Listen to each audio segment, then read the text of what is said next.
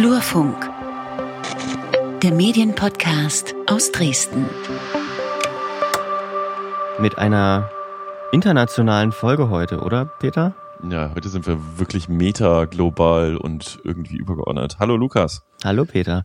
Wir stellen ähm, uns erst vor, oder? Ja, genau. Du bist Peter Stavovi und machst was mit Medien. Ja, so, so ein Podcast.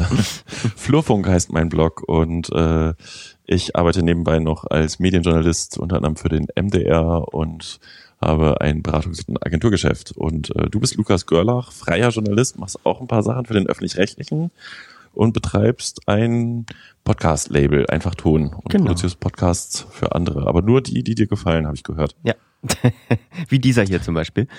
Ähm, cool. Wir hätten heute ja eigentlich auch mal wieder zusammengesessen auf deiner Terrasse. Das hatten wir eigentlich geplant, aber leider war das Wetter auch heute Morgen nicht so. Also jetzt hätte man tatsächlich draußen sitzen können, aber naja, ja, egal, beim nächsten Mal wieder. Ja. Es hat nicht geklappt, übrigens, mein, unser gemeinsames Selfie über die, wir, wir sind ja über FaceTime ver, verknüpft und hatten kurz Video an. Also ich habe ein Foto, hm, das ist alles nichts, Lukas. Doch, doch, doch. Egal. Worüber reden wir heute? Wir reden über Rezo. Rezo, diesen YouTuber, der die Medien zerstört. Genau. Und wir reden über Trump und äh, seine. Der auch die Medien zerstört. ah, okay. Ja, dann hätten wir vielleicht gar nicht global sagen, sondern eine zerstörerische Folge. Ja. Genau, wir zerstören die Medien ist der Titel. Ich weiß schon. Ja. Ähm, und wir haben die Rubrik, worüber wir noch sonst hätten reden können, die wir jedes Mal haben. Und äh, jetzt haben wir erstmal schnell Werbung.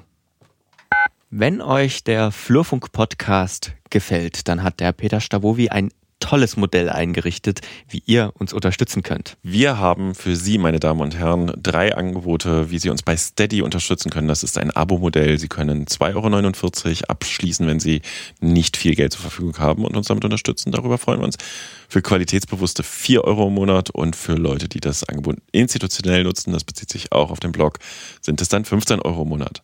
Wir brauchen Ihr Geld, damit wir hochwertigen Medienjournalismus aus Mitteldeutschland produzieren können. Sehr schön gesagt. Und jetzt aber weiter mit der Folge.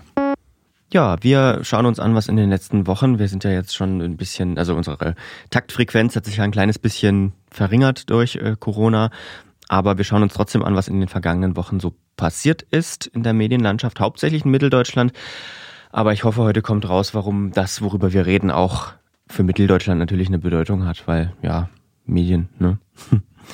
Ähm, ja, sonst gibt's hier in der Region, glaube ich, auch keinen Medienpodcast, oder täusche ich mich? Ich kenne keinen anderen. Vielleicht. Na, siehst du. Dann hat es doch schon mitteldeutschen Bezug. Na, oh. Mach's mir einfach. Äh, man wird immer oberflächlicher mit Corona, oder? Nein, nicht im Ernst. Lass uns mal über Rezo sprechen. Hast du das Video geguckt? Ja, Rezo ich. zerstört die Eine Medien? Stunde dauert. Hast du es am Stück geguckt? Ja, habe ich, aber auf anderthalbfacher Geschwindigkeit. Ah, oh, wow, praktisch, weil ich musste, ich habe Pfingstmontag dann angefangen und dann war ich irgendwann satt, habe abgebrochen und habe es dann äh, aber Dienstag früh, glaube ich, noch zu Ende geguckt beim Frühstück, weil irgendwie ähm, dienstlich und so muss man ja schon kennen, ne? Und ja. Ähm, ja, wie bewertest du das? das wollen, wir gleich, wollen wir gleich mit unserer Bewertung einsteigen oder wollen wir erstmal erklären für die Leute, die es noch nicht gesehen haben, was er da macht? Ich glaube, ich glaube, wir machen mal äh, jetzt, wir erklären mal, was er, was er da tut. Okay. Ähm, ähm, ich habe ja auch ein, vom Stefan Zwerens einen Beitrag im Flurfunk jetzt gestern noch veröffentlicht, wo der auch ein bisschen darüber spricht. Mhm. Ähm, ja, Rezo befasst sich damit, wie Medien arbeiten und seine These ist, äh, dass das Vertrauen in die Medien, wenn Medien so arbeiten, wobei er auch immer sagt, die Medien gibt es nicht, ähm, dass sie dann im Grunde nicht dazu beitragen, sage ich mal jetzt doppelte Verneinung, dass es weniger Verschwörungstheorien ja. gibt, sondern im Gegenteil, sie beflügeln das Misstrauen in die Medien durch bestimmte Arbeitsmethoden. Ja, und er weist oder er, ähm, habe ich so zumindest den Eindruck gehabt, weist auch in einigen Thesen nach, dass, dass äh, so wie manche manche Medien, vor allem manche Blätter sozusagen, manche Portale arbeiten, ähm, ja, dass die das auf, mit ähnlichen Mitteln tun wie eben Verschwörungs, ja, Leute. Ja. Und er arbeitet dabei sich ab, so ein bisschen, also er, er, nimmt zum Beispiel, das ist ja ein beliebtes Beispiel und das stimmt auch, weil die zielen ja auch unter Medien so Klatschpresse, ne? Und Boulevardmedien, also ja. Klatschpresse, wo das stimmt auch, ähm, das ist in der Branche meiner Meinung nach auch bekannt, was weiß ich, Interviews erfunden werden. Ja. Wie heißen die alle Revue und diese, diese bunten Heftchen da vom, vom, vom Kiosk. So. Gibt's die Revue noch? Weiß gar nicht. Nee, ich weiß nicht, ähm, oder Freizeitrevue oder bla bla bla, wie, wie auch immer die alle heißen. Ne? Und er geht dann aber auch weiter auf die, in Anführungszeichen, ja, seriösen oder Medien, die sich selbst als Qualitätsmedien äh, bezeichnen. Und das ist übrigens auch, finde ich, eine durchaus berechtigte Kritik. Wir haben immer wieder auch Vorstandsvorsitzende von großen Medienkonzernen, die aber selber Blätter im Unternehmen haben, die äh, tatsächlich nicht ganz sauber arbeiten. Wobei, ja. da müsste man sich auch mal länger mit befassen. Boulevard, da gibt es ja bestimmte, ich sag mal, Spielregeln in der Branche, die sich über die Jahre ein, äh, eingespielt haben, dass zum Beispiel ein Boulevardmedium in der Überschrift durchaus es erlaubt, es ein bisschen zu überziehen. Hm. Bis hin, äh, dass es ins äh, Märchenhafte geht, weil die man davon ausgeht, dass die Nutzer ja wissen, dass es Unterhaltung ja, ist. Ja, ganz so. genau. Das kann man sich auch schön reden. Genau, das äh, ist die richtige Einschätzung. Nee. Ne, und dann geht aber Rezo auch daher, dass, also er arbeitet sich in Kapiteln ab und bearbeitet, hat mit einer Kollegin zusammen, einer Freundin, keine Ahnung, ähm, eine Liste gemacht, wo der Name Rezo die letzten Monate aufgetaucht ist, ja. hat sich die Beiträge angeguckt und sie haben ausgezählt, wie viele Aussagen sie finden, die nicht stimmen. Ja. Und das ist eine Geschichte, die jetzt äh, in der Öffentlichkeit, also bei den Leuten, die es auswerten, das ist ja so ein Medienthema, schon durchaus auch auf Kritik stößt, äh, weil das ist, ähm, naja, eine quantitative Analyse, aber er differenziert zum Beispiel auch nicht über un zwischen Unsauberheiten und wirklich bewusster Falschinformationen oder äh, also was heißt bewusst, aber der, der wirklichen Falschbehauptung. Ja. Ja, jo. ich fand seine, seine Eigeneinschätzung ähm, so ein bisschen nice to know sozusagen, für, für ihn selber so. Äh, ob man das jetzt äh, natürlich als großen Beweis anführen kann, weiß ich nicht genau. Ich fand das drumherum tatsächlich, also drumherum jetzt im Video, äh, fand ich fand ich eigentlich interessanter. Also er, ich fand, vielleicht kommen wir jetzt zur Bewertung. Ähm, ich fand, er hat jetzt für mich nicht viel Neues gesagt, aber das, ich glaube, ich bin auch nicht die Zielgruppe. Ähm, er hat das alles gut zusammengefasst und gut zusammengetragen, würde ich einfach mal als Fazit, äh, Fazit nehmen und auch tatsächlich sauber gearbeitet, ähm, was jetzt so die Quellenangaben angeht. Es gibt dazu eine, das, was für YouTube-Videos ja schon echt, also ungewöhnlich ist in vielen Fällen. Es gibt dazu eine, ein Google-Dokument, das seitenlang alle seine Quellen ähm, nachweist und hat auch im Video immer wie in so einem Wissenschaft, wie als wäre es ein wissenschaftlicher Text irgendwie ähm, angezeigt, worüber er gerade redet, welche Quelle dazu passt, also zum Beispiel Q7, Q8 oder so. Ähm, das finde ich schon bemerkenswert. Und ähm, ich glaube, ich glaube, wenn du ähm, in der Form, wie er das macht, Medienkritik machst, dann kommst du nicht drum rum, auch genau so zu arbeiten, damit das nachvollziehbar ist irgendwie. Ähm, und nachprüfbar ist vor allem. Weil zum Beispiel, wir hatten das in der vergangenen Folge auch dieses Video mit äh, Ken Jebsen, dem man dann auch relativ leicht ähm, nachweisen konnte, dass er Quatsch erzählt, ne? Ja. Ähm, mit den Quellen, die er sogar verlinkt hat. So. Äh, und das geht halt nur, wenn, wenn genau klar ist, wo die Information herkommt. Und das finde ich gut. Also ich habe aus dem Video eigentlich zwei, ähm, zwei Gedanken mitgenommen, die jetzt auch nicht, nicht nagelneu sind oder so, aber die ich, glaube ich, mehr beherzigen und, und werde und spannend finde. Und das eine ist, dass man, ähm, wenn man, wenn man das nicht gut findet, was die Bild macht, sich, auch wenn sie mal was richtig macht, sich sie trotzdem nicht als normale Quelle hinstellen kann oder sollte. Also beispielsweise ähm, in den Nachrichten sagen, wie die, Bild, wie die Bild berichtet. Und ähm, das ist schon, nee. Na, warte, warte, warte, warte. Das ist mal, und äh, das zweite finde ich, äh, dass, dass man langsam mal anfangen sollte, auch jetzt als zum Beispiel Zeitung online äh, die Quellen nachschaubar zu machen. Bei dem Podcast zum Beispiel machen wir das ja. Da sind unsere Quellen sind immer in den Shownotes und das ist ganz normal so. Ähm, Allerdings ist das bei, in Zeitungsartikeln ist das noch nicht Usus, dass man dazu irgendwie eine Handreichung mit Links und mit was weiß ich, ähm, ja, mit an die Hand bekommt. Und das wäre vielleicht mal eine gute Idee, mit sowas anzufangen. Ja, ähm, Himmel und Hölle. Äh, zwei Sachen. Das eine ist tatsächlich äh, diese Quellengeschichte. Ne? Das ist mhm. ja durchs Netz quasi möglich. Ähm, also immer mache ich es nicht, aber ich habe es halt auch schon bei Geschichten, dass man nochmal einen Google Doc anlegt und irgendwelche Daten zum Beispiel dann nochmal so aufbereitet, dass sie auch übrigens weiterverarbeitet werden können, was ja. halt der klassischen Medienarbeitsweise nicht entspricht. So und ähm, tatsächlich auch schon ziemlich lange, meiner Meinung nach, ist ein Problem. Ich weise halt Autoren immer darauf hin, hier, der Kollege schrieb dann jetzt über das Risio-Video ja zusammen mit seiner Freundin sowieso diese Daten ausgewertet, habe ich zurückgeschrieben. Woher weißt du, dass es seine Freundin ist? Hm. Bist du sicher? Ist das nicht eine Mitarbeiterin? So, dass wir halt versuchen, sehr detailgenau, also nichts zu schreiben, was wir nicht wirklich wissen. Ja. Und ich werde nie vergessen, oh Gott, geile Anekdote, als ich äh, vor zwölf Jahren meinen Chefredakteurspost damals aufgegeben habe, hatte ich eine Reihe von sehr interessanten Gesprächen, was ich als nächstes machen möchte. Mhm. Unter anderem saß ich im einem Hochhaus äh, am Axel Springer Platz an der Rudi Dutschke Straße. Mhm. Äh, bei dem Vorstandsvorsitzenden von des Axel Springer Verlags und ähm, im Nachgespräch sagte ich, ich verfolge seit Jahr, vielen Jahren Medienjournalismus, wenn da jetzt steht, da hat sich Matthias Döpfner aber richtig geärgert, Doppelpunkt. Herr Döpfner, stimmt sowas? Hm. Oder wie gehen Sie damit um? Und er sagte, nee, das ist halt natürlich im Moment Interpretation der Medienleute. Ne? Weil ob er sich ärgert oder jemand von seinen anderen Vorstandskollegen oder Geschäftsführungsleuten, ist in dem Moment Interpretation, das ist so eine bildliche Überzeichnung, hm. ne? also um halt zu sagen, das ist eine schlechte Sache für jetzt den Axel Springer Verlag. Und ähm, ich glaube, das ist was, was Rezo halt und das auch zu Recht Anmarker hat, das wird halt immer noch gemacht, wenn dann also er jetzt nachweist in seinem Stück, 67 Prozent der Berichte über Rezo in der FAZ, der Frankfurter Allgemeinen Zeitung, hatten Fehler, waren fehlerhaft oder nicht wahrhaftig. Äh, da ist natürlich total viel dran, also solche Interpretationen dabei. Hm. Aber das heißt nicht, dass man daraus rückschließen kann, dass es kein Qualitätsmedium ist. Das ist natürlich totaler Unsinn. Nee, also genau. er weiß es an seinem Beispiel nach, aber gerade die FAZ gilt ja auch, auch selbst wenn da Leute sind, die viel interpretieren, das gehört ja auch dazu, diese Einordnungsfunktion, ne? dass man weiß, die FAZ ist ein konservatives Medium.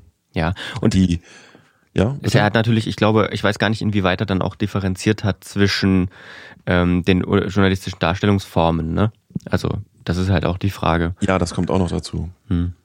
Also, aber an der Stelle tatsächlich, und deswegen hatte der Kollege Stefan Zwerens geschrieben, äh, Rezo ist in Wirklichkeit ein Transformer die neuen Medien machen das möglich, so transparent zu arbeiten. Und ich glaube auch, also wir hatten, äh, es gibt doch jetzt diese, diese äh, Wissenschaftsjournalistin bei, bei Funk, die Mai, Nachnamen weiß ich wieder nicht, ähm, hm.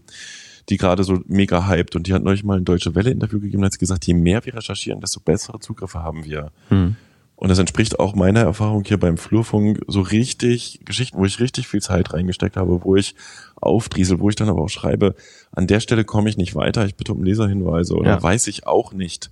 Die werden am meisten gutiert und machen auch äh, den Ruf aus, dass man gut und gründlich arbeitet. Ja. Und dass man sachlich bleibt, seriös bleibt. Genau. Und das fordert Rezo ein und das finde ich großartig. Ja. Und er fordert halt ein, diese Verlogenheit mit die Qualitätsmedien versus äh, was weiß ich, also das, da kommt er ja gar nicht drauf, das war ja vor fünf bis zehn Jahren noch das Thema gegen das böse Internet. Nee, hm. er fordert die klassische Medienszene auf, einfach sauberer zu arbeiten, quellentransparenter zu arbeiten, sich de deutlicher abzugrenzen von Lügengeschichten. Und dann sind wir bei de deiner Bildaussage. Hm. Da bin ich nicht ganz dabei, okay. weil die Bildzeitung tatsächlich auch über die Kraft, die sie über die Jahrzehnte hatte, ähm, man sagt ja, man fährt im Aufzug nach oben äh, und als Liftboy wieder runter die hat Schattenseiten und zwar sehr große Schattenseiten, weswegen man es Leute gibt, die sagen, niemals, nie mit der Bild sprechen, nie zitieren. Die haben aber auch durchaus echt gute Journalistinnen und Journalisten im Team gehabt oder haben die und haben auch Medien, äh, also haben auch wirklich relevante, sehr, sehr gute Geschichten recherchiert und gemacht.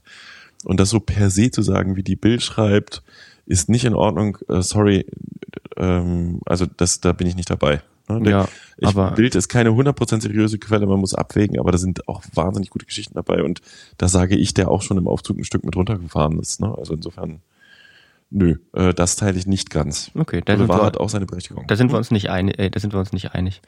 We agree to disagree. Ja, ja, ja genau. Also ich, ich finde da, also ich kann das nur unterstreichen und würde ich die noch Bilder einen anderen Aspekt, ignorieren. den ich total spannend finde. Ja, das, also unter diesen, unter die, ja, unter diesen Maß, Maßstäben, die sie jetzt auch in den letzten Jahren unter Reichelt arbeitet, ähm, ja. Hm. Ja, gut, der geht gar nicht. Bin ich gleich dabei. Ähm, der Typ fährt das Blatt an die Wand, aber ich würde sagen, die Tage sind auch gezählt. Das ist einfach Bockgefühl. Man hat jetzt so viel Widerstand, diese gescheiterte Anti-Drosten-Kampagne mit ähm, ich habe Besseres zu tun. Das ist schon geil. Ähm, das ist der Versuch, die Bild nochmal auf die alte Aufmerksamkeit zu prügeln quasi, auch über Konflikte, auch über gegen den Strichbürsten. Ich würde denken, der ist gescheitert, weil die Auflage ja auch nicht äh, signifikant nochmal hochgegangen ist. Ich weiß nicht, wie die Online-Zahlen sind, dieses Bild TV. Naja, auch hier netter diese, Versuch. Ja, aber also, wenn du dir anguckst, was zum Beispiel der Output der Bild ist bei Facebook beispielsweise, wo wo irgendwie alle paar Stunden ein Bild Plus Post über wie gebe ich einen richtigen Blowjob ähm, kommt, um irgendwelche Klicks zu kriegen. Ja, ja, ich finde das, finde das schon interessant ähm, und frage mich dann immer so, wo sind da deine guten Geschichten? Aber naja, gut.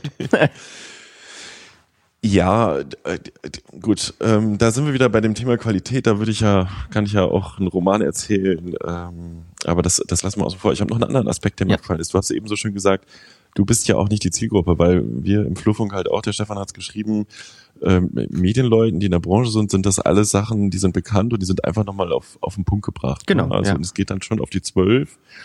Und wer sich um Qualität bemüht, der muss sich von Rezo nicht angegriffen fühlen und wird schon gar nicht zerstört. Ja.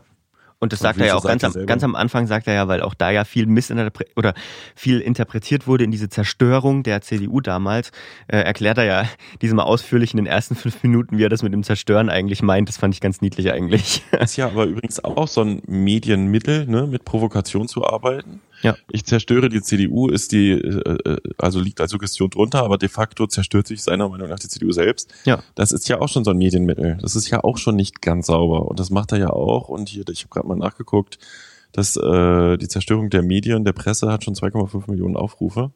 Hm. Ne, ähm, wir sind dabei, du hast gesagt, du bist ja nicht die Zielgruppe. Und das hm. finde ich so mega spannend, weil jetzt in der medienjournalistischen Blase quasi darüber spekuliert wird, dass ja Rezo eine ganz andere Zielgruppe erreicht, was er de facto tut. Hm. Ne? Und ähm, auch da ist dann wahrscheinlich, und so ein bisschen, das ist auch so ein Phänomen, das kotzt mich ja schon wieder an, dass ich das jetzt gucken muss, weißt du? Ich, wir mühen uns ja auch hier mit Medienjournalismus Transparenz herzustellen, die Branche zu beleuchten, auch Kritik zu üben. Ähm, und er macht das mit einem so einen Schnipp und es sitzt, muss man leider sagen. Ähm, nicht leider, sondern herzlichen Glückwunsch. Äh, ich gönn's dir. Hm. Ja gut, aber so, auf der anderen Seite, Schnips, ich würde, würde, da steckt natürlich auch wahnsinnig viel Arbeit dahinter, hinter so einem Video. Ne? Also das ist ja jetzt nicht einfach mal aus dem Ärmel geschüttelt so. Ja, wahnsinnig viel Arbeit. Doch, doch Ein, doch, doch, zwei, drei Tage, nee. Ach, naja. Kommt Beispiele, drei Tage, eine Woche höchstens. Aber ja gut, gut aber das ist doch viel Arbeit für ein Video. Überleg mal. Ja, mit 2,5 Millionen Aufrufen, was kriegt man pro Video, pro 1000 Zuschauer? Das weiß ich nicht. Doch, jetzt kann ich nicht googeln, dann ruckelt mein Internet. Es gibt ja ab 1000 Zuschauer gab es irgendwie 3 Euro oder 8 Euro und wenn er 2,5 Millionen hat, das war ein Taschenrechner. Nein, ich weiß nicht. Alter Schwede, der verdient damit Geld. Dann kann ja, man natürlich, da aber ist ja gut zwei, so. zwei, Ist doch nicht schlimm. Wie viel? Nullen hat die Million durch 1000. Rechnest du jetzt live im Podcast, was 2500 mal, was weiß ich, wie viel YouTube auszahlt, lass mal 2 Euro sein hat er schon 5000 Euro verdient, wahrscheinlich mehr. Ne? Also ja, nur so. Dann hängst du da zu zweit dahinter. Das, ach, ich, ach, ich bin dann, also Geld Der macht das bin doch ich nicht auch neidisch. nur für die Kohle, ja. so wie er das den anderen Medien Wie alle anderen auch. Nein, er hat natürlich, und das, das ehrt ihn, da ist auch zu merken, er hat einen inhaltlichen Ja. Anspruch. Ich will trotzdem da nochmal drauf hinaus. Ähm, es ist schon wegweisend, so kann man eine große Zielgruppe erreichen. Ja. Und wenn du das, die 2,5 Millionen, wenn wir über Qualität reden, ist die Zahl ja schon faktisch egal. Qualitativ ist das Stück sehr gut. Es hat Schwächen, aber es ist auch wirklich, ähm, ja, stilbildend, weiß ich nicht, wegweisend, weil halt, wenn man so gründlich und so transparent arbeitet und Hm. auch angreifbar zugibt, dass man angreifbar ist und sich auch bereit ist zu korrigieren Hm. und darüber zu diskutieren und dialogbereit ist im Nachgang, Ja. hat man eine Chance, äh, als Medium zu überleben. Und das Ja. widerspricht den kompletten Strukturen, die wir kennen mit um 19 Uhr muss die Nachrichtensendung fertig sein mit drei Beiträgen und auf die Sekunde genau und es oder was weiß ich, um 17 Uhr ist der erste Andruck. Solche Und, Sachen. und ich meine, überleg mal, ähm, das, dieses Video hat, wenn du schon zwei, wenn es schon zweieinhalb Millionen Aufrufe sind und das jetzt mutmaßlich, wir wissen es natürlich nicht, mutmaßlich in einer jüngeren Zielgruppe als beispielsweise die Tagesschau, ähm, dann hast du mit einem Medienthema, was also aus meiner Sicht sind Meta-Medienthemen eher so ein bisschen so die Fachthemen irgendwie. Und maximal, wenn große Fehler passieren, interessiert sich eine breite Öffentlichkeit darüber. Aber da haben jetzt mal viele Leute über Medien reflektiert und nicht nur Quatsch irgendwie äh, ge- ge- gelesen oder, oder Lügenpresse gehört oder keine Ahnung, ähm, in einer Zielgruppe, die vielleicht jetzt nicht unbedingt Medien auf Punkt 1 ihrer Interessen hat, mutmaßlich. ja, genau, Medienkompetenz pur und damit tut er der Gesellschaft auch wirklich einen großen Ja. äh, Gefallen, einen Dienst erweisen. Also insofern, wir können empfehlen, das Video sich anzuschauen. Man muss nicht alles, alles super finden. Ähm, vielleicht hat es auch auf den ein oder anderen Medienschaffenden einen, einen ähm, Lehreffekt und bei den Nutzerinnen und Nutzern tatsächlich auch, äh, und das müssen wir übrigens auch noch sagen, Transparenzhinweis, am Ende lobt äh, Rezo auch ganz fett den öffentlich-rechtlichen hm. Ne, und sagt auch, nicht alle Medien sind gleich, sondern äh, wählt es genau aus und diese Kompetenz aus mehreren Berichterstattungen die richtigen Entscheidungen zu treffen, äh, die bringt er definitiv in der Gesellschaft voran. So, wollen wir es dabei belassen? Ja, würde ich auch sagen. Ich habe übrigens gerade parallel gegoogelt, ein bis zwei Euro pro tausend Videoaufrufe. Das heißt 2,5 Millionen Aufrufe. Er hat schon zweieinhalbtausend Euro. Gut, das ist nett. Ne? Also wenn da eine Woche drin steckt, dann müsste schon noch das Doppelte werden. Naja gut, aber wenn Wenigstens. du, du musst mal überlegen, wie oft du so ein zweieinhalb Millionen Video produzierst äh, in dem Fall und wie lange du damit klarkommen musst. Sozusagen. Also naja, ich, ja, will, ja, ich will jetzt nicht sagen, ja auch die ganzen Beiträge, Talkshow-Auftritte geben Honorare, wenn er das ja. macht. Ist jetzt, Na, also, ich finde das aber auch nicht schlimm. Er wird schon klarkommen. Ja. Gehen wir doch noch über das andere Thema. ja, wir, wir kommen. Äh, wir spekulieren gehen, über Rezos Geldeinnahmen. Ja. Rezo, melde dich doch einfach und sag mal, was du verdienst. Warum? Wie? Dann mach mal so eine so. Enthüllungsstory. Ähm, Trump. Gehen wir mal über Donald Trump ja, und Twitter. Ja, ähm, was ist da passiert? Es ist ja, es passiert ja gerade so einiges in den USA und ähm, wir einiges, was ähm, wie soll, wie soll man, also was sprachlos macht irgendwie, aber wir sind jetzt auch nicht die Richtigen, um uns da irgendwie in den Mittelpunkt zu stellen, was diese ähm, Geschichte äh, angeht mit, mit ähm, der Ermordung von George Floyd und äh, den, den, den Demonstrationen, die darauf folgen. Ähm, in dem Zusammenhang für unseren Podcast, glaube ich, fand ich nur sehr, sehr, sehr, sehr krass, dass dann auch MedienvertreterInnen irgendwie festgenommen beschossen werden von der Polizei und na gut. Aber es soll um was anderes gehen, nämlich um so ein bisschen einen Nebenschauplatz des, des Ganzen, denn Trump ist ja wieder omnipräsent dadurch eben in verschiedenen Themenbereichen und hat auch mit Twitter einen kleinen ja, Streit, oder? Kann man das sagen? Ja, kann man so sagen. Also, ähm, was, was ist passiert? Ne, er hat getwittert, äh, aber das, das war gar, war das gar nicht die Floyd-Diskussion, er hat doch über Briefwahl getwittert und geschrieben, in Vorbereitung quasi auf die Wahlen, äh, dadurch, dass Corona da ist, wird vermutet, dass mehr Briefwahl gemacht wird. Briefwahl ja. ist in den USA in bestimmten Regionen definitiv eher ein demokratischer, äh, also von wird eher von Demokratie, der demokratischen Partei wählenden Wählern, meine, ich krieg's heute noch auf die Reihe, ähm, genutzt und dann hat er wohl in Vorbereitung auf die Wahlen geschrieben, Briefwahl, nutzt das nicht, das ist ein Mittel, um betrogen zu werden. Und das hat ähm, Twitter als Fake News äh, gebrandmarkt und irgendwie so ein bisschen, also nicht komplett Oder kalt. So, so misleading halt, ne? So in die irreführende Informationen, glaube ich. Genau, und äh, daraufhin hat Trump sich hingestellt und äh, gesagt, äh, also hier, dass die sozialen Netzwerke äh, die Meinungsfreiheit einschränken und er wird jetzt die Regulierung nochmal anpacken und mit Regulierung heißt äh, also die Kontrolle durch, durch Gesetze. Ne? Mhm. So, gut zusammengefasst? Ja, ich denke, also das gab dann ja ging ja auch noch ein kleines bisschen weiter. Also er hat ja dann später nochmal eben über diese äh, Demonstrationen auch äh, getwittert, auch irgendwie so von wegen ähm, Looting leads to shooting, also hat damit gerechtfertigt, dass oh, geschossen werden darf auf, ja, keine Ahnung, was man halt als Präsident der Vereinigten Staaten so macht. Ähm, und das hatte Twitter dann auch nochmal äh, äh, zumindest, also gekennzeichnet, beziehungsweise man musste das dann freiklicken, weil das halt ein sensibler Inhalt ist, weil gewaltverherrlichend und so. Mhm. Das hat ihm, glaube ich, auch nicht so ganz gefallen. Ähm, und er hat ja er hat im Prinzip ja so eine, ne, eine Verordnung unterzeichnet, die sich jetzt, also die sagt, dass man sich darum jetzt kümmern soll, um diese Netzwerke. Ähm, Hattest du dir diese Verordnung mal angeguckt, diese Geschichte, was da gemeint ist? Ja, ich habe ich hab mir das ähm, mal durchgelesen. Also es geht wohl um diese Section äh, 230 äh, im, in diesem äh, Communications Decency Act.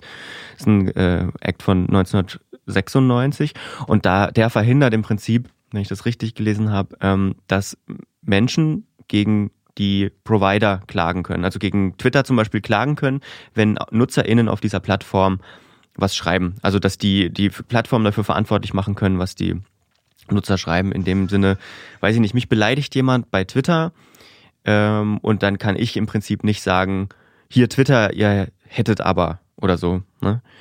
Ähm, ja, das ist. Oder das ihr seid dafür verantwortlich. Was ich zum Beispiel, wenn in der Zeitung ein Kommentar steht und ich werde da beleidigt, dann kann ich auch die Zeitung, weil jetzt bei uns Deutschland ja sowieso ver ver verklagen sozusagen, ne? Genau, die Frage, die Kernfrage, und damit sind wir beim Thema, ist, ähm, sind soziale Netzwerke wie Facebook, wie Twitter, wie YouTube, äh, sind diese sozialen Netzwerke auch wirklich Medienanbieter oder sind sie nur Infrastrukturanbieter? Hm. Und die Diskussion, deswegen fand ich es auch spannend, dass wir da mal drüber reden, wenn Trump jetzt dieses Regulierungsthema angeht. Diese Diskussion zieht sich hier in Deutschland auch seit Jahren. Man spricht inzwischen von Intermediären in Deutschland. Also hm. diese Anbieter sind irgendwie so eine Art Übermittler. Hm. Und die Kernfrage ist, haben sie eine ähm, redaktionelle Verantwortung für das, was inhaltlich passiert. Also kannst du, was weiß ich, du bietest ein Forum an für äh, Heimwerker und da schreibt dann irgendjemand fachlichen Scheiß rein und dann bohrt sich jemand den Finger kaputt und verklagt dich als Internet-Angebotsanbieter. Äh, du hättest diese Information verbreitet. Ja. Soweit ich gelesen habe, schützt, sowas, schützt hm? dieser, soweit ich weiß, schützt dieser Act eben auch diese Leute. Also sogar kleine Blogger, Bloggerinnen ähm, werden durch diesen Act eben geschützt. Genau das. Ja, wobei das halt wirklich grenzwertig ist, ne? weil mhm. man sagen muss, ähm, ist YouTube für die Grütze, die in ganz vielen Verschwörungstheorie-Videos, oh, Verschwörungsmythos oder mhm. Verschwörungsglaubentheorie soll man ja nicht mehr sagen, Videos äh, verbreitet werden, die Behauptung, dass die Erde eine Scheibe sei. Und ja. wenn du mit Verschwörungsgläubigen sprichst, die bringen dir ja immer irgendwelche YouTube-Videos als ähm, Zeugen ran, ne? das ist mein Beweis, habe ich bei YouTube gesehen oder ja. habe ich im Internet gelesen, müsste Google die nicht eigentlich rausnehmen, weil wenn der öffentlich-rechtliche oder Privatfernsehsender solche Videos verbreiten würde, äh, dafür gibt es eine Regulierung in Deutschland. Da gibt es dann beim öffentlich-rechtlichen Rundfunk den Rundfunkrat, ein Gremium, was nachträglich sich mit Programmbeschwerden befasst. Dann gibt es bei den äh, Privatmedien eine Lizenzierungsbehörde. Das sind oft diese privaten Landesmedienanstalten, die auch im Zweifel bundesweite Lizenzen austeilen können. Mhm. Und bei Facebook und Twitter, ne, ich hatte das in Funkturm Nummer 9 auch ja mal ein bisschen thematisch beleuchtet, die können machen, was sie wollen. Die kassieren inzwischen auch die ganze Werbekohle, die früher ganz viel in die ähm, anderen äh, Medien gegangen sind. Das ist ja eins der, äh, das ist ja das große Dilemma quasi der Medienbranche, dass die Werbung in die sozialen Netzwerke abwandert. Und die kümmern sich aber einen Dreck um die Inhalte. Und das ist nach wie vor ich sag mal ja, hochbrisant. Ja, was ich noch äh, kurz ergänzen wollte, weil das haben wir, glaube ich, noch nicht gesagt, ähm, das gilt natürlich, das ist, und das ist das Interessante für diesen Trump, weil das gilt auch andersrum. Also dieser Act schützt eben auch die ähm, Twitter jetzt in dem Fall, wenn aus Versehen, das will ich jetzt für diesen Fall gar nicht unterstellen, aber mal angenommen, ähm, sie nehmen aus Versehen einen anderen Content ähm, zu früh vom Netz, obwohl er gar nicht gegen irgendwas verstößt oder welche Richtlinien verstößt, kann ich wiederum nicht sagen, ähm, warum habt ihr meinen Content vom Netz genommen, das war doch alles bla bla bla oder so äh, und kann die dann rechtlich belangen. Das geht dann eben auch nicht, weil, weil dieser, dieser Act wohl ähm, sagt, ja, das passiert dann nach bestem Gewissen sozusagen, dieses, dieses äh, Runternehmen. Was ja nicht Zensur ist, das muss man auch nochmal sagen. Weil ja, Trump genau, mit Zensur um sich wirft. Ähm.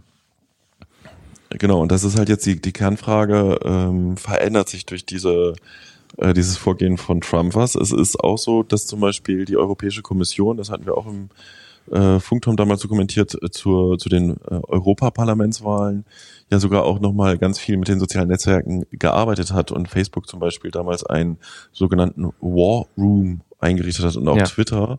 Also so Eigengreiftruppen, wenn irgendwo was hochpoppt und das, was Trump jetzt passiert ist, ist eigentlich so ein Moment, dass man dann schnell reagieren kann und man eben nicht einen Algorithmus entscheiden lässt. Das muss man ja auch nochmal wissen, wenn du bei Facebook was hochlädst, ähm, nimmst mal Tittenbilder. Ne, was passiert bei Facebook bei Tittenbilder? Das veröffentlichen die einfach nicht, weil das sind so diese amerikanischen Traditionen. In Deutschland ist das unproblematischer. In den USA herrscht eine relativ große Brüderie da ist das nicht angezeigt. Dagegen sind halt aber Nazi-Symbole in Deutschland nicht zeigbar hm. ne? oder strafbar, das zu zeigen. In den USA kannst du da ja die Bücher bei Amazon kaufen mit, mit Hakenkreuz drauf und so und die ja. Waffen und Devotionalien.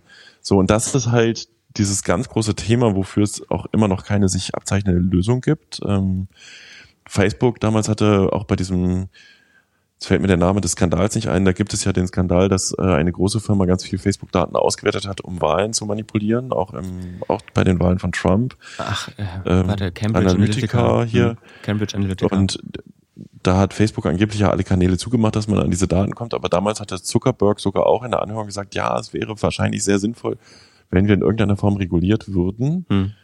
Und ähm, was schon krass ist irgendwie.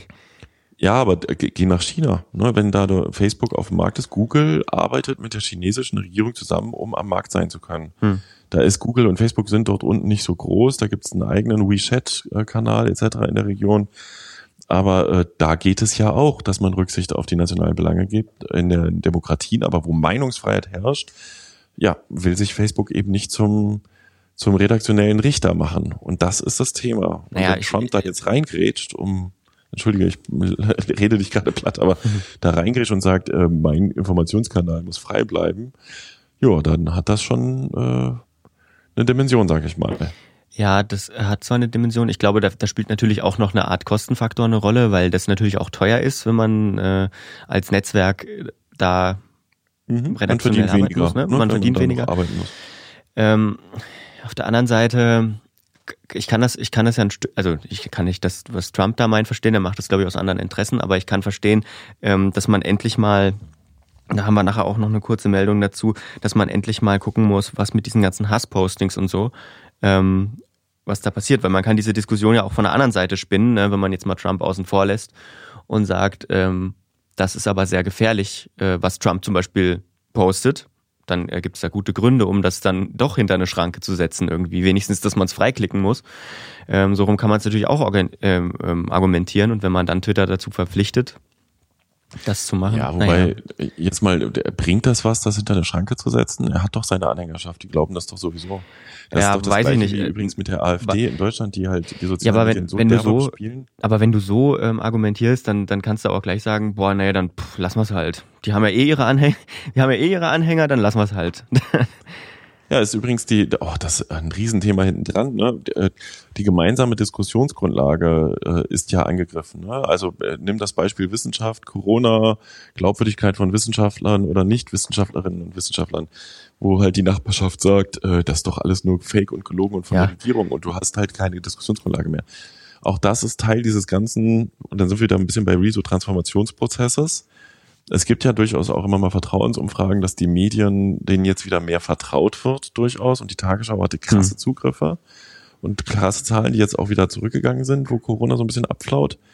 Ähm, aber ja, das ist halt gesellschaftlich relevant. Und die Frage ist, dann sind wir bei Medienkompetenz am Ende. Kannst du den Leuten vermitteln, glaub nicht alles, was bei YouTube etc., bei Facebook zu sehen ist. Ja, aber da sind wir wieder in der Medienkompetenzdiskussion. Was vielleicht zum Trump ich noch gerne sagen würde, ist, ähm, das wirkt, und da sind sich viele ExpertInnen einig, das wirkt alles wie so ein Ablenkungsmanöver, so eine Nebelkerze, die er jetzt zündet, um, um, oder die er gezündet hat, das war ja schon, war ja schon, ähm, glaube ich, Ende Mai, äh, um von seiner Corona-Politik ab, abzulenken. Natürlich kamen jetzt die, die Proteste dazwischen. Ähm, das war, glaube ich, als diese Twitter-Debatte aufflammte, gerade erst am Beginn. Ähm, ja, also viele schätzen das so ein, dass das eben eine Able ein Manöver ist, um, ja, weiß ich nicht, eine Nebelkerze einfach ja, zu werfen. Wobei, da ging jetzt auch diese Spiegel-Kolumne von Sascha Lobo durch die Gegend, äh, Trump reitet den Staatsreich vor. Ich mein, beim besten Willen ähm, ich bin nicht so tief in der Kiste drin, aber das glaube ich nicht. Ja, das ist ein Mittel der politischen Kommunikation. Ja, er hat abgelenkt. Ähm, und das ist ja übrigens, das hatten wir, glaube ich, auch sowohl hier im Podcast als auch im Funkturm. Bei Fake News ist es ja so, dass äh, wenn du Fake News widerlegst, ein erheblicher Teil trotzdem die ursprüngliche Nachricht glaubt. Ne? Also du die damit genau. auch nochmal verstärkst genau. und, und dann ja, er, deswegen allein, sehr genau abwägen musst. Genau, allein, allein dadurch, dass er sagt, ähm, ich werde zensiert, jetzt mal Erstmal ist ja. immer dieses Zensur ist schon wieder misleading, aber ähm, ich werde zensiert, bla bla bla bla und, und Republikaner werden zensiert, hat er ja auch gesagt, irgendwie ähm, schärft er nochmal dieses Bild und das seine AnhängerInnen sowieso haben und ja, Service für seine Zielgruppe im Prinzip. Und das ist ja auch schon wieder typisch und gefährlich und wach. Ich ja, weiß es nicht. Ich, ich, ich habe aber auch noch einen Aspekt, den wir da dann auch nochmal ansprechen sollten. Ähm, der Punkt ist ja, wir werden jetzt zu keiner Lösung kommen und keine ja. Lösung haben. Ne? Mhm. Aber äh, die Kernfrage ist tatsächlich, also nein, die ist nicht die Frage, brauchen wir eine Regulierung der sozialen Netzwerke, sondern welche Regulierung der sozialen Netzwerke brauchen wir? Ja. Und was ich auch nochmal mega spannend finde aus der Mediensicht, die bundesdeutschen Rundfunkmedien sind streng reguliert. Ne? Also du hast Lizenzaufgaben, du hast als großer öffentlich-rechtlicher Sender äh, Vorgaben über die Staatsverträge und irgendwelche äh, Leitpapiere, die der Rundfunkrat irgendwann verabschiedet hat. Du hast als Privatsender auch Vorgaben, wie viel Nachrichten und Sprachanteil du haben musst, je nachdem, in welcher Gattung du eingeordnet wirst und was du als Lizenz beantragt hast. Und die sozialen Netzwerke haben gar nichts und kriegen ja. die ganze Werbekohle. Na klar, aber äh, und das ist also das, das, ist dauerhaft kein Zustand. Man kann ja, wenn man, du sagst, du brauchst Medien. Man kann ja da auch ernsthaft drüber reden und man es wird ja auch ernsthaft drüber geredet. Auch in Deutschland habe ich den Eindruck, ähm, da tut sich was. Ne? Also allein mhm. also auf gesellschaftlicher Ebene auch. Und wir hatten es vorhin schon mal ganz kurz angesprochen. Wie wäre es denn mit so einem mit einem Rundfunkrat ähnlichen ähm, demokratischen demokratisch legitimierten Gremium, das eben auch auf soziale Netzwerke guckt, ne? So. Ja, gut, das kannst du machen, dann gehen die ganzen Verschwörungstheoretiker und Mystiker und Gläubigen. Sind sie eh schon, die sind eh schon bei Telekom und äh, Oder Telekom. oh Gott, Telegram. Chinesen. Sorry. Telegram. Ja, gleich zu den Chinesen zu WeChat. Ja, ja. Schauen wir mal. Ja, gut, ich denke, wir haben das ausreichend beleuchtet an der Stelle. Ja, ne? ich glaube auch. Und, ähm, dass da noch ein bisschen Bewegung drin ist. Trump wird jetzt wahrscheinlich nicht die Welt auf den Kopf stellen, vermute Hat ich mal. Hat er ja schon. Nichts wird so heiß gegessen, wie es gekocht wird. Das ist übrigens auch nochmal ein ganz wichtiger Hinweis. Das, was wir medial aus den USA wahrnehmen, ist immer selektiert, weil es geht ja gar nicht anders. Niemand kann alle Nachrichten und Informationen erfassen. Ähm, ich habe heute echt das, das Funktum-Zitat. Aber gilt das, nicht, gilt das nicht für alles? Also ja, das gilt für alles. Äh, deswegen ist aber tatsächlich, wenn du zum Beispiel Spiegel Online verfolgst, die sind extrem Trump-feindlich und kritisch. Ne, die äh, nehmen jeden Strohhalm auf, wo das könnte ihm beschädigen, das könnte ihm Schwierigkeiten machen. Das ist meiner Meinung nach nicht ganz, äh, das dient zur Einordnung, aber nicht ganz die hundertprozentige, naja, die gibt's ja sowieso nicht, Wahrheit, aber wie, wie es wirklich ist. Du hast, die Tagesschau ist da schon ein bisschen seriöser und im Gegenzug zu Spiegel Online nochmal ab und zu ein konservatives Medium zur Einordnung von Trump anzuschauen, der hat ja auch eine erhebliche Anhängerschaft. Und ob der wirklich hier gerade den Umsturz vorbereitet, da bin ich mega skeptisch. Ich finde aber, diese Anhängerschaft legitimiert nicht zu dem, was er tut und da, also. Ja, wieso? Das ja. sind doch alles Wähler und Wählerinnen, die auch demokratisch wählen und gewählt haben. Ja, aber das legitimiert doch keine rassistischen Aussagen, weil das nichts tut. Natürlich nicht. Naja. Äh, das ist halt die Frage, ist das wirklich, ähm, ja, es, es bildet aber doch offensichtlich eine Mehrheit ab. Na gut, hier, das vertiefen wir nicht weiter, das mhm. führt zu nichts. Wir machen lieber nochmal weiter mit den Themen, über die wir sonst hätten reden können, oder?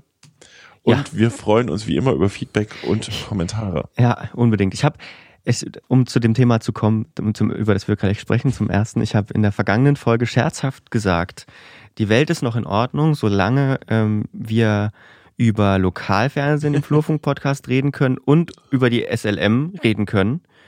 Und kurz darauf kam diese Meldung über die SLM und es zeichnet sich da ein Ende dieser ganzen jetzt irgendwie, weiß nicht, zweijährigen ähm, Geschehnisse ab, so ein bisschen. Du meinst, die Welt ist bald nicht mehr in Ordnung? Ja, wir können, wir haben vielleicht bald nichts mehr äh, über die SLM zu erzählen. Nee, nein, nein, nein, nein, nein, nein, das stimmt gar nicht. Ähm, dann werden sich die Themen verschieben. Also Fakt ist, die SLM hat die Geschäftsführungsposition ausgeschrieben. Ich habe mit beiden Seiten gesprochen. Es gab ja einen riesen Beef darüber. Wir haben ausführlich das hier im Podcast dokumentiert und im Flurfunk auch. Ähm, man hat sich tatsächlich verständigt. Der, der Ursprung des großen Konfliktes war die Ausschreibung der Geschäftsführung beziehungsweise die ganz plötzliche Absägung des bisherigen Geschäftsführers im Januar 2019 war es, glaube ich. Mhm. Ähm, und jetzt hat man die Ausschreibung neu gestartet. Es gab zwischendurch ein Rechtsgutachten für den Medienrat. Äh, das war auch als Provokation von der Versammlung aufgefasst worden, dass man das Verfahren, das laufende, weiterführen müsse. Nein, man hat die Stelle neu ausgeschrieben. Es gibt eine längere Frist, bis wann sich Bewerberinnen und Bewerber melden können. Und beide Seiten haben gesagt, ja, ja, das ist äh, ein Zeichen, man verständigt sich, man ist aufeinander zugegangen. Es gab sehr viele Maßnahmen, sagte einer vom aus Sicht des Medienrats vertrauensbildende Maßnahmen. Man spricht mehr miteinander. Ähm, man muss ja auch sagen, die äh, Versammlungsvorsitzende hat ja vor kurzem ihren Job hingeschmissen nach einer ziemlich schrägen Geschichte. Das hatten wir auch besprochen. Äh, vielleicht ist das auch nochmal was, wenn, wenn so Streit entpersonalisiert werden kann. Wobei das, wenn ich das richtig gehört habe, war die Ausschreibung der Geschäftsführungsposition auch schon mit ihrem Gutheißen äh, erfolgt und schon länger durch und man hat es über Corona nochmal verzögert. Hm. So, und ähm, ja, dieser Konflikt scheint abgeräumt zu sein, was nichts daran ändert, dass die Politik angekündigt hat, das Konstrukt anzufassen. Ja. Das ist ganz witzig. Es könnte sein, dass es dann unter den Tisch fällt mit der Zeit. Hm. Weil jetzt ist ja kein öffentlicher Beef mehr und man blamiert den Freistaat ja nicht mehr am laufenden Band gemeinsam.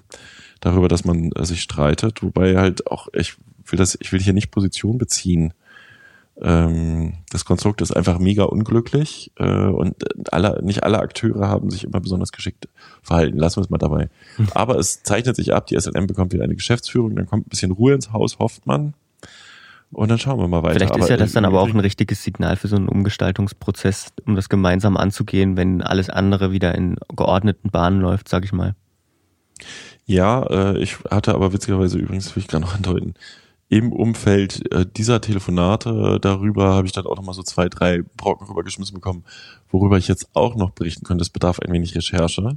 Ich sage nur SIE Cars, was man da so hört, was äh, da gibt es ein bisschen Diskussionspotenzial muss ich erst weiter recherchieren, bevor wir es thematisieren können. Also, nee, Lukas, die Welt wird in Ordnung bleiben. Wir könnten den Flurfunk und den Podcast auch zum SLM Watchblock umwandeln, habe ich mir überlegt. Oh. So viel Futter, wie die uns rüberschmeißen. SLM Watchblock, okay. Wir, es geht ähm, weiter. Hm, noch ein Thema, über ja, das wir hätten. Bundesweite Razzien wegen Äußerungen gegen Walter Lübcke. Das musst du erklären. Genau, ist eine Meldung von gestern Abend erst tatsächlich. Wir zeichnen am, Gott, was haben wir, am 5.6. auf. Ist heute. Ja, Freitag, 5.6. Und ich glaube, von gestern Abend war die Meldung, in zwölf Bundesländern ähm, wurden bei 40 Beschuldigten, glaube ich, Razzien durchgeführt im Zusammenhang mit Äußerungen ähm, im Netz gegen Walter Lübcke. Und das ist auch so ein bisschen, das ist der ehemalige Kasseler Regierungspräsident, der ermordet wurde. Man muss sagen, mutmaßlich von, ähm, von einem rechten äh, ja, Mann. Und Neonazi, ähm, ne? bitte? Man kann schon sagen, ein Neonazi. Ein Neonazi, genau. Und ähm, also ist der Hauptverdächtiger in diesem Fall. Und äh, äh, ja, die, diese Razzien sind eben bei Personen durchgeführt worden, die im Verdacht stehen, in sozialen Netzwerken strafrechtlich, strafrechtlich relevante Äußerungen zum Nachteil Lübkes getätigt zu haben, was ähm, kann man, glaube ich, schon sagen, maßgeblich auch mit zu so einer ähm, äh, dazu geführt hat, dass er in, ins Fadenkreuz von so rechten Netzwerken natürlich mehr gerückt ist. Ähm, Coole Sache. Ja, und da muss man sagen, ich, das ist auch so ein bisschen das mit das Thema, worüber wir vorhin schon die ganze Zeit äh, gesprochen haben. Also da passiert ja tatsächlich was. Ähm, da geht man jetzt nach. Also dieses, dieses Internet wird immer weniger, also ist immer weniger dieser Raum für Leute, ihren Müll irgendwie abzuladen und ähm, das Gesetz zu brechen. Man muss es einfach mal sagen, wenn, wenn du irgendwas, was ich jetzt nicht wiederholen will, über jemanden schreibst und das öffentlich bei Facebook reinstellst, ist das unter Umständen eine Straftat. Ja. Ähm, und das ist lange, lange Jahre, viel zu lange eigentlich, nicht gesehen worden, nicht, nicht verfolgt worden. Und ich glaube, es geht jetzt langsam los, auch das ähm, ähm, in dem Zusammenhang nochmal besonders wichtig, weil eben diese rechten Netzwerke extrem, glaube ich, extrem Vorschub bekommen haben, auch durch ihre, ja, durch, durch ihre mhm. Arbeit online. Ähm, ist, das, ist das ziemlich wichtig. In dem Fall, äh, in dem Zusammenhang empfehle ich auch sehr eine Doku, die kam letzte Woche, glaube ich, raus zu dem Mordfall Walter Lübcke äh, von, vom, im ersten. Äh, das, der Link ist in den Show Notes drin und da ist nochmal nachgezeichnet, ähm, welche, in welchem Netzwerk der mutmaßliche Mörder von Lübcke unterwegs war.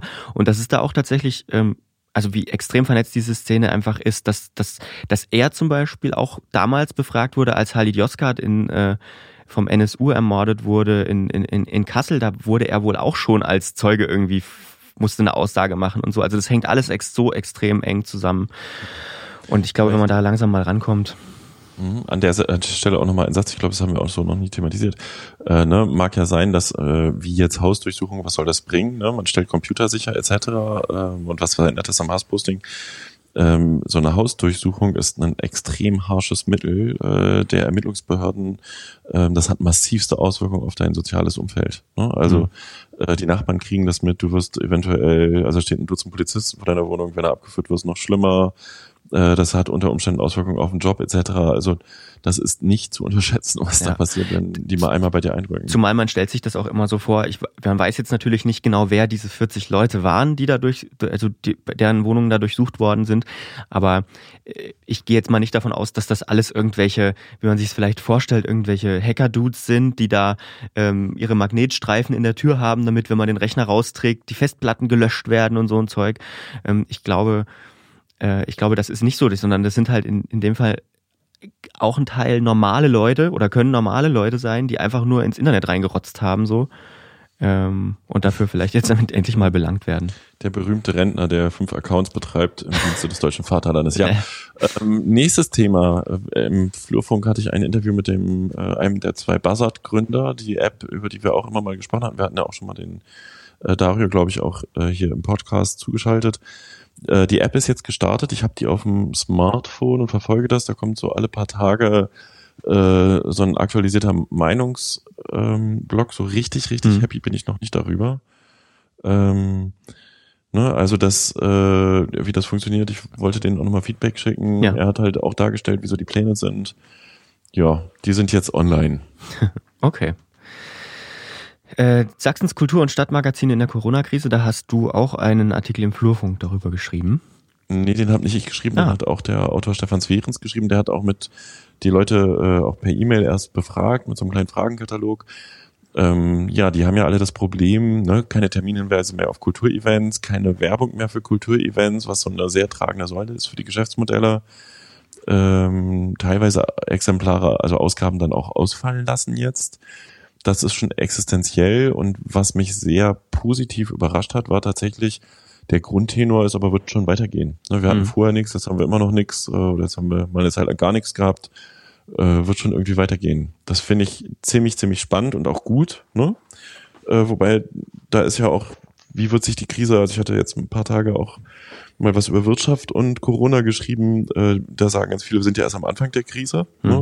Die richtigen Auswirkungen finanzieller Art kommen erst noch. Ich hätte ja die These gehabt, dass tatsächlich äh, Corona auch nochmal das Ende von Print weiter beschleunigt, ähm, am Beispiel Tageszeitungen, mhm. weil die Tageszeitungen ähm, äh, ja tatsächlich ganz viele Online-Abos generieren konnten in der Zeit und viele Leute gesagt haben, nee, jetzt auf die Nachricht von gestern zu warten bis morgen früh sozusagen, also am Morgen oder Mittag die Zeitung aus dem Briefkasten ziehen, die Nachrichten vom Vortag zu haben, das reicht nicht mehr. Mhm. Aber gut. Dahingegen auch eine ganz, auch ein spannender Punkt in die Richtung. Jetzt nicht, dass es irgendwie in, in vergleichbar wäre, aber zum Beispiel Apple hat, ähm, hat auch, das iPad ist so gefragt wie nie jetzt in dieser Zeit. Ähm, also es werden iPads gekauft, äh, was ja durchaus auch ähm, ein Zeichen dafür sein kann, dass mehr Leute jetzt bereit sind, eben auf so einem Display, das man in der Hand hat, äh, ihre Nachrichten zu lesen auf einem größeren. Ne? Ändert nichts an dem Breitbandproblem. Wir haben ländliche Regionen, ja. wo du mit dem iPad keine ja. Zeitung empfangen kannst, weil kein Internet. Ne? Also das ist halt nach wie vor noch ein Riesendilemma und wir haben, ich glaube am Beispiel Thüringen das ja auch mal gehabt, die können die Printausgabe gar nicht einstellen, weil dann werden da einfach Landstriche nachrichtenfrei sein. Und das ist absurd Was? im Jahr 2020. Wobei, Lukas, wir hatten vorhin über soziale Netzwerke gesprochen, wäre eigentlich auch mal eine Zeit lang ganz geil. Ja. Nein, es wäre oh. natürlich mhm. mega beschädigend für die Demokratie. Ne? Also geht nicht, äh, dass, dass wir müssen, der, die Bürger müssen informiert werden können. Da wird dann tatsächlich auch die Politik, sage ich mal, regulierend eingreifen. Aber ja. gut, Thema für sich. Apropos aber Politik und Medien. Ähm, mhm. Ähm, letzte Meldung, wenn ich mich nicht täusche, Christiane ja. Schenderlein vertritt Sachsen im ZDF-Fernsehrat, ähm, hatte ich im äh, Blog gemeldet, hatte auch wahnsinnig viel Resonanz gegeben, aber lustig, Anekdote am Rande. Nach meinem Kenntnisstand war nicht, äh, hat die Staatskanzlei das äh, mehr oder weniger entschieden, dass die, die Frau, die ist Landtagsabgeordnete, ähm, ähm, und die ist äh, ohne Abstimmung mit der Fraktion wohl offenkundig oder ohne Detailabstimmung mit der Fraktion in das Gremium entsandt worden. Ähm, ja, ist schon spannend und da muss man halt auch überlegen, ob die, ähm, also was man auch noch beobachten konnte, war, dass jetzt diese Diskussion um Rundfunk, Erhöhung des, der Rundfunk, des Rundfunkbeitrags, der mhm. Haushaltsabgabe, mhm. da hatte Sachsen wohl Zustimmung signalisiert. Diese Verhandlungen werden ja über die Staatskanzleien geführt, mhm. weil das ja alle Länder schließen müssen in den Parlamenten. Und die sächsische Staatskanzlei ist CDU geführt. Wir sind also ein CDU-Medienland in dem Sinne, hm. in diesem ganzen Konstrukt der, der Bundesländer. Und die Fraktion, als jetzt die Diskussion aufkam, meldete auf einmal so Bedenken an, ob das denn wirklich sinnvoll sei. Ja.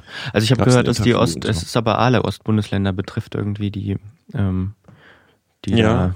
da, äh, Bedenken anmelden, was die Erhöhung angeht. Ja, schauen wir uns das mal an, wie sich das äh, noch weiterentwickelt. Ist jetzt kein Thema, was ich, wo ich die Zeit gefunden habe, so einen Blog zu vertiefen. Hm. Äh, ich denke mal, ja, der, die Beitragserhöhung wird am Ende doch wieder durchgehen. Das ist ja ein ewiges Ringen und wir sind ja auch beide befangen übrigens, ne, weil ja, wir am Ende absolut. vom System profitieren. Aber ähm, ja, Frau Schenderlein vertritt jetzt äh, Sachsen im ZDF-Fernsehrat. Das ist das Pendant zum MDR-Rundfunkrat fürs äh, zweite deutsche Fernsehen. Die tagen, keine Ahnung wie oft, und da werden dann Programmbeschwerden behandelt. Äh, Chefredakteure und Intendanten, glaube ich, gewählt. Jetzt muss ich schon vorsichtig sein, auch äh, Finanzen kontrolliert ein bisschen. Wobei da gibt's dann wahrscheinlich auch noch einen Verwaltungsrat, wie beim MDR. Ähm, ja, das ist sozusagen das Gremium, was nachträglich, äh, also was keinen direkten Einfluss aufs Programm hat, aber natürlich, äh, wo sich de, de, die Programm, äh, wo sich die, die Senderleitung jeweils auch äh, erklären muss, immer mal, hm. was eine durchaus sinnvolle Sache ist. Soweit. So. so. Ja, soweit. Uff. War's eigentlich. War der Blog oder? jetzt viel länger als die anderen beiden Themen, oder? Weiß ich nicht genau. Nö, nicht Nö, wir sind durch. Ist okay. Ja. Und jetzt machen wir weiter mit unserem Alltagsgeschäft. Ja. Ähm, wie immer freuen wir uns über Informationen. Ich sag's mal übrigens, ne, ich hätte, ich habe so Phasen, da werde ich erschlagen von Themen, die ich im Blog abbilden könnte. Hm. Und im nächsten Moment ähm, habe ich nicht viel, wenn jemand Interesse hat, als Autor tätig zu werden im Flurfunk, als Autorin, ein großes Interesse und vielleicht auch ein bisschen Kenntnis für Medien mitbringt, Hello. Ich freue mich. Ich warte. Gut, Bewerbung bitte an. Ja, ich habe meine Mailadresse nicht im Kopf. Nee, nee, oh, müssen wir sagen. Auf den üblichen Kanälen. Man findet Na. mich, wenn man will. Das wäre schon mal die erste Challenge. wer, wer, das nicht hinkriegt, sorry. Braucht sich nicht melden. Na gut, ähm, gut. dann, Peter, war das schön. War eine Freude. Ja, und wir hören uns dann in zwei, drei Wochen, je nachdem, wie die Themenlage ist, wieder. Genau, werte Hörerinnen und Hörer, tschüss, äh, bleiben Sie uns treu und danke für Ihr Feedback. Tschüss.